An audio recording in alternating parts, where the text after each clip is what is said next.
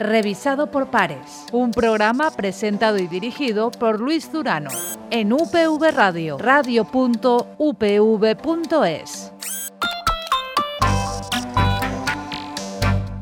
¿Existe techo de cristal en la ciencia española? Esta es la cuestión principal que vamos a abordar en el día de hoy en este revisado por pares, este programa que cada 15 días os llega de la mano de la Fundación Española para la Ciencia y la Tecnología. vamos a abordar este tema con tres eh, investigadoras, con tres compañeras de, la universidad. Se trata de Mapi López Gresa y de Puri Lisón. Ellas son investigadoras en el Instituto de Biología Molecular y Celular de Plantas y profesoras en la Escuela Técnica Superior de Ingeniería Agronómica y del Medio Natural. Y completa esta tertulia Celia Payá, que es estudiante de doctorado en biotecnología en la Universidad Politécnica de Valencia. Como os decimos, vamos a hablar de, techo de cristal y profundizaremos en otras cuestiones que conocemos a continuación en nuestro topic.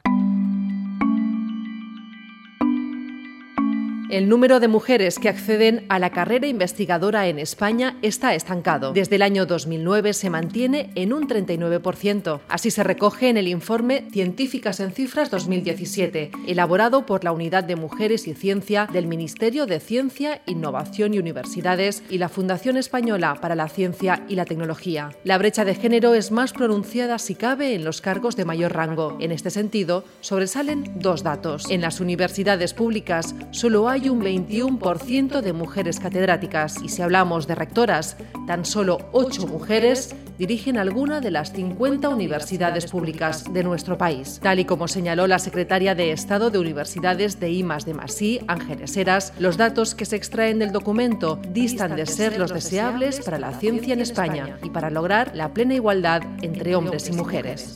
Estás escuchando Revisado por Pares. Y empezamos ya esta tertulia. Os recuerdo quiénes están con nosotros para hablar de mujer y ciencia. Mapi López Gresa, profesora del Departamento de Biotecnología de nuestra universidad. Mapi, muy buenas. Hola, muy buenas, Luis. nos acompaña también Puri Lisón, compañera de, MAPI en el mismo departamento y en el instituto, en el Instituto de Biología Molecular y Celular de Plantas. Puri, muy buenas. Muy buenas, Luis. Y completa la mesa de debate Celia Payá, estudiante de doctorado, lo habéis visto, en biotecnología de esta, de esta universidad. Muy buenas, Celia. Hola, Luis, un placer. ¿Habéis eh, percibido o sufrido vosotras en vuestra trayectoria como investigadoras ese techo de, cristal, alguna discriminación? Respecto a vuestros compañeros eh, hombres como investigadores? Mapi. Hombre, yo personalmente no he, no he, tenido ningún sentimiento mm, de techo de cristal, ni, ni, que los hombres me... No, no ninguno. ¿Creéis que hay techo de cristal en la ciencia española, Puri? Yo creo que sí que distinguiría lo que es mi, mi, mi, situación personal o mi experiencia personal, que como en el caso de MAPI no he padecido en primera persona ningún tipo de, desigualdad o techo, no he percibido techo de cristal, pero sí distinguiría que sí que hay una, una situación en, la ciencia española y en general que la fotografía pues bueno, apunta que los puestos de más responsabilidad están desempeñados por hombres. Pero como digo, en primera persona durante mi trayectoria no, lo he, no he percibido ninguna situación de, desigualdad. De hecho, pues, en, la introducción eh, veíamos algunos de, esos datos. En la Universidad Española el 21%, solo el 21%, eh, hay, solo hay un 21% de, catedráticas en las 50 universidades públicas eh, españolas y solo hay 8 rectoras.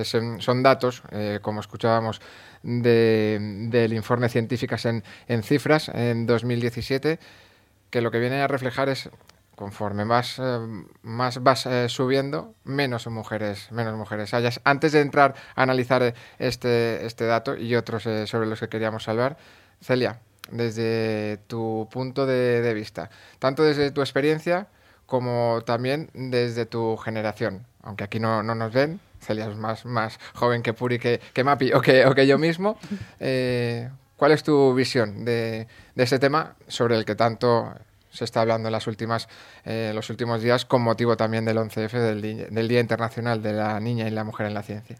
Bueno, yo en la ciencia llevo unos pocos añitos, pero yo como experiencia general en ningún momento me he sentido menos que ningún chico. Es más, yo creo que hoy en día las mujeres en la ciencia somos muchísimas más porque mi generación, yo estudié aquí en la Universidad de Grado en Biotecnología y vamos, las chicas les doblábamos el número con diferencia y yo decir que sí que se está observando un cambio en esta generación ya que somos totalmente iguales y yo no me siento ni me han hecho sentir inferior en ningún momento, vamos. Bueno, yo quiero decir que sí que es verdad que somos más chicas las que estudiamos, las más chicas las que trabajamos, pero eh, los los puestos superiores no llegamos. Es por una decisión personal, es por una decisión un poco también mm, por nuestra sociedad, que en el fondo sigue siendo machista y, no llegamos, aunque sea una decisión tuya, pero, pero es verdad que aún estudiando más, llegan menos Hay desigualdad de género en la, en la ciencia, entonces. Eh, ¿Siguen estando establecidos unos roles que parecían o que muchas veces se dicen superados, eh, Puri? Bueno, los datos, como dices, están ahí. Lo que, nosotros lo que nosotras percibimos es que sí que si mm, nos fijamos, por ejemplo, en los editores de las revistas, en, las personas que, organizan los congresos de científicos, en, los puestos de investigador principal, son mayoritarios los hombres. Son mayoritarios, eso es una realidad. Como digo, no es, yo en primera persona no he sentido desigualdad, pero la realidad es que los puestos de responsabilidad y de decisión están desempeñados en su mayoría por hombres. Pero eso viene por, por la incidencia de, los roles, viene por, por, la incidencia de la necesidad de, elegir, en el caso de, las mujeres, eh, ser madre a una edad o más, o más tarde. Yo creo que sí, yo creo que sí que marca mucho, que determina que tú quieres llegar a casa, recoger tus hijos, hacer la comida, porque a fin y a cabo esas tareas siguen siendo generalmente, a no ser que tú mm, también dispongas de una economía que te permita pues eh, tener contradatada a una persona que te haga estas cosas, pues generalmente, que no es el caso en nuestra sociedad, pues yo creo que la mujer sigue, sigue llevando a los niños a colegio. Hace falta un cambio, no tanto en la ciencia, sino en la sociedad, por tanto. Sí, yo creo que hay que trabajar en colegios, en, eh, más abajo, porque, porque es ahí donde realmente tenemos que hacer que los chicos y las chicas los niños y las niñas sean iguales, que yo creo que ahí es donde hay que apuntar. Celia, ¿cómo decides tú eh, ir hacia el mundo de la ingeniería, estudiar al final, al final biotecnología? A ver, yo eh, ahora, explicaremos el porqué de, esta pregunta. ¿eh? claro, me he quedado un poco el, el, el, porqué de esta pregunta, hay, hay un dato, hay datos concretos también, y es que lo decía también la secretaria de, Estado la, semana pasada, y es que las ciencias no son atractivas para, para las chicas. Eh, ¿Crees? Yo no estoy nada de acuerdo, porque yo vengo de una familia que todos seamos hombres y mujeres nos hemos dedicado a la ciencia y muchas amigas que estudian también en esta universidad, ya sea diferentes ingenierías, desde ingeniería de organización industrial, de tecnología industrial, ingeniería química, ellas les encanta la ciencia igual que todos, que es decir que antes sí que en el tipo de ingeniería sobre todo sí que había más chicos que chicas, pero yo creo que hoy en día se está igualando sobre todo y además en las ciencias de la salud también tendemos más a esa rama, pero yo creo que en general la mujer se está adentrando en todos los conceptos y ámbitos de la ciencia y sin ningún miedo. Decía la semana pasada, también cuando, bueno, hace, hace dos semanas, cuando estuvo aquí Margarita Salas, a la que esta universidad y el Centro de Innovación Las, Las Naves le ha rendido homenaje con un mural en el edificio de, rectorado, decía que su resumen era las mujeres si queremos podemos. O sea, ella, desde luego, incide siempre que, que, se le pregunta sobre, sobre este tema, es que de cuotas nada, que quien vale, vale, sea hombre o sea, o sea mujer. ¿Qué opináis al respecto?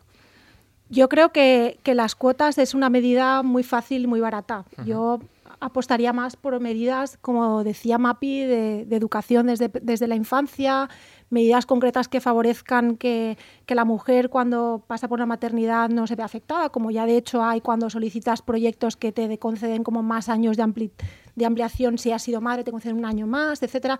Medidas puntuales concretas, bien pensadas y sobre todo incidiendo en la educación no solo de las niñas, sino también de los niños, por supuesto. Educación desde, desde la infancia, desde mi punto de vista personal, me parece más acertado que, que, en las cuotas. Pero sin embargo, políticamente parece que impera más la, cuota que el valor o que la valía de...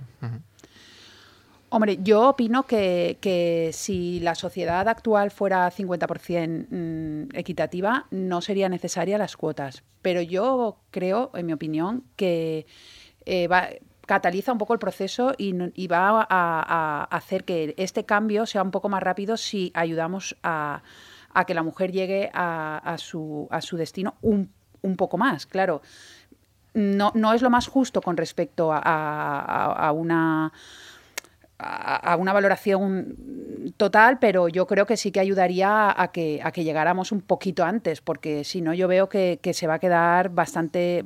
vamos a tener que necesitar muchas generaciones para llegar al 50%. Celia. Yo en este caso estoy muy a favor con Puri, porque yo creo que si vales, vales, si tienes ganas lo consigues y que una cuota o lo que sea no tendría por qué favorecerte o que te entraran más ganas, sinceramente. Hacía alusión también, hacía alusión hace, hace, unos, eh, hace un minuto a ese mural dedicado a, Margarita Salas. Eh, este mural está enmarcado en un, en un, proyecto de visibilización precisamente de, mujeres eh, científicas, científicas. ¿Creéis que hace falta más modelos, o sea, mm, más referentes para incrementar, seguir incrementando o que no haya ese gap de, las chicas hacia, hacia la ciencia. Hay muchos eh, modelos, hombre, y, pocos eh, modelos, mujeres científicas, Puri.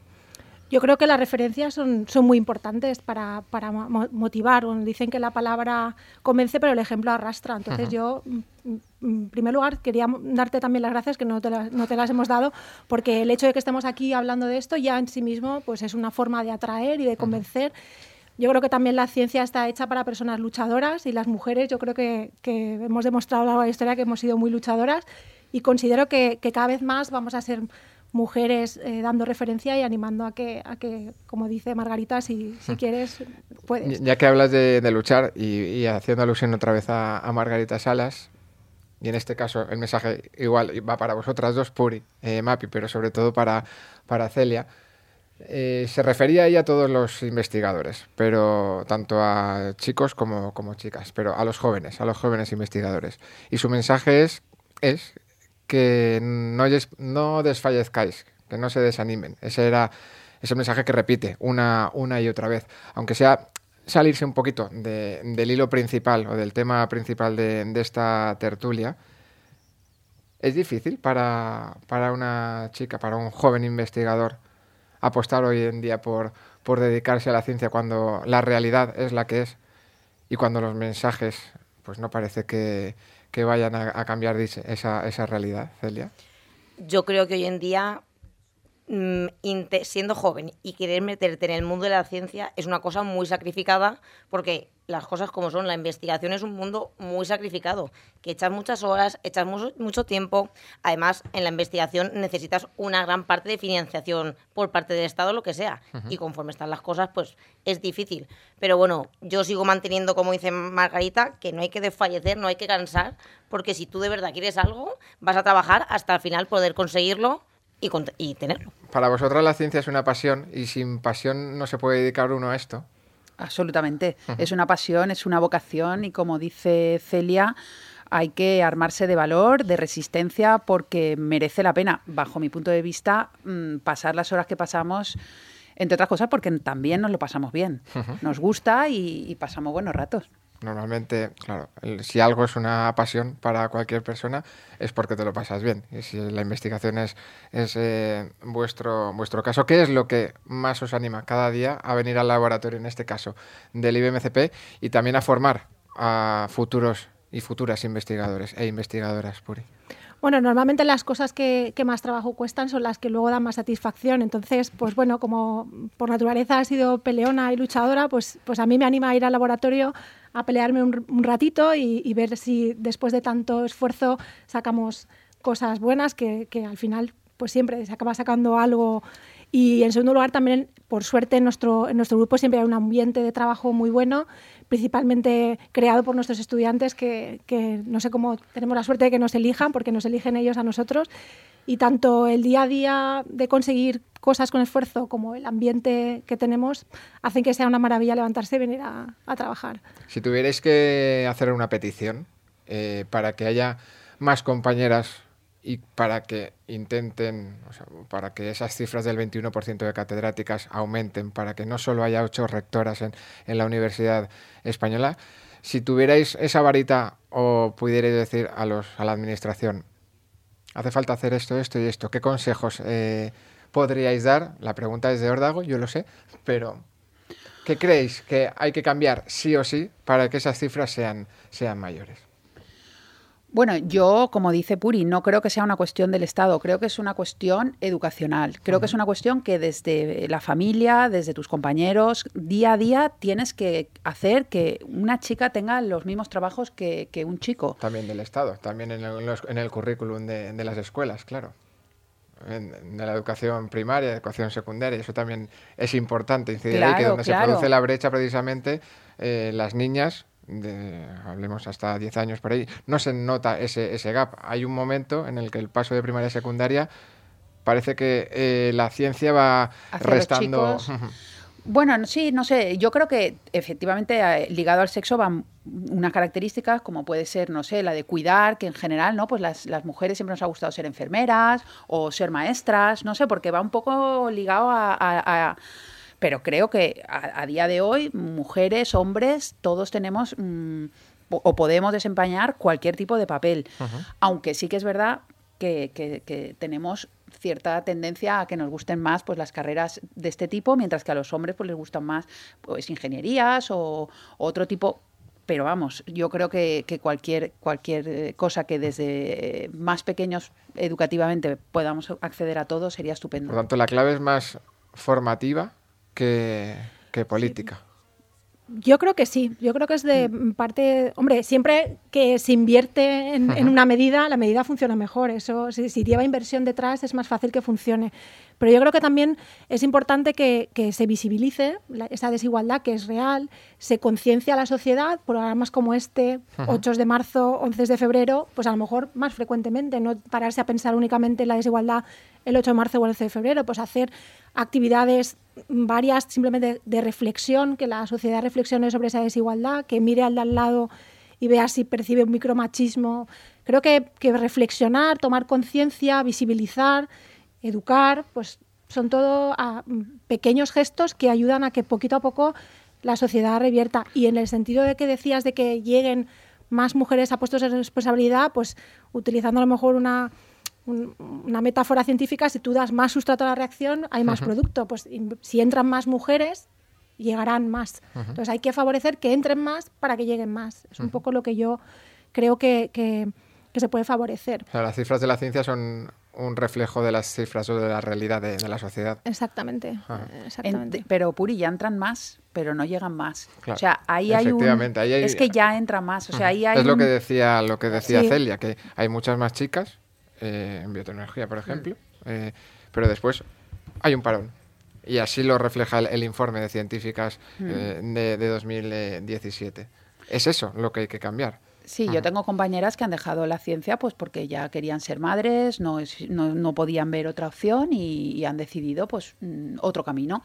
Porque este camino es duro, como ha dicho Celia, tienes que tener mucha resistencia, hay que día a día dar todo lo que pueda y llega un momento en el que también tú tienes que tomar otro tipo de decisiones. Uh -huh. Bueno, es que yo creo que también merece la pena destacar que justo estamos juntando mmm, dos puntos muy sensibles. La carrera científica, que en sí misma es muy difícil, y, la igualdad de la mujer, que también es un tema muy sensible. En este caso, juntamos ciencia y mujer y, claro, eh, se hace duro, se hace duro. Por eso hay, mm, nos gusta mucho que tengan lugar este tipo de programas que conciencien sobre, sobre esta sensibilidad. Queda, queda mucho camino por, por recorrer. Para cerrar con, con, este revisado por pares de, de hoy, lo hacemos con, con Celia, con Celia Payá. En este caso, Celia, como joven investigadora, ¿cuál sería tu principal reivindicación para tu día a día, para tu futuro, sobre todo, claro? Hombre, como todos sabemos, nuestra situación económica actual, que yo por favor pido que tiene que destinarse mucho más dinero para la ciencia, para los jóvenes, para los estudiantes, para todo, porque actualmente estamos en una situación un poco precaria. Y luego ya como así más general, que hay que lanzarse por todas. Si algo te gusta, lucha por él. Y yo, por ejemplo, empecé en biotecnología y hasta mi último año no me di cuenta de que para mí en la investigación era algo que me gustaba. Entonces, yo abro a que probemos, que pruebe la gente todo y que encuentre su camino y vamos, que una vez lo encuentres, no ponga freno. Pues con ese mensaje nos vamos a despedir. Nuevamente os agradecemos a Puri, Puri Lisón, Mapi, Mapi López Gresa y Celia, Celia Payá haber compartido con nosotros esta tertulia hablando sobre mujer y ciencia, de lo que hay que hacer para, mejorar tanto la ciencia como primero en la, en la sociedad. Y seguiremos hablando precisamente de, ciencia con, con, vosotras en más ocasiones. Gracias a las tres. Muchas gracias. Hasta aquí nuestro revisado por pares del día de, de hoy. Volvemos a escucharnos en 15 días. Hasta entonces, sed felices.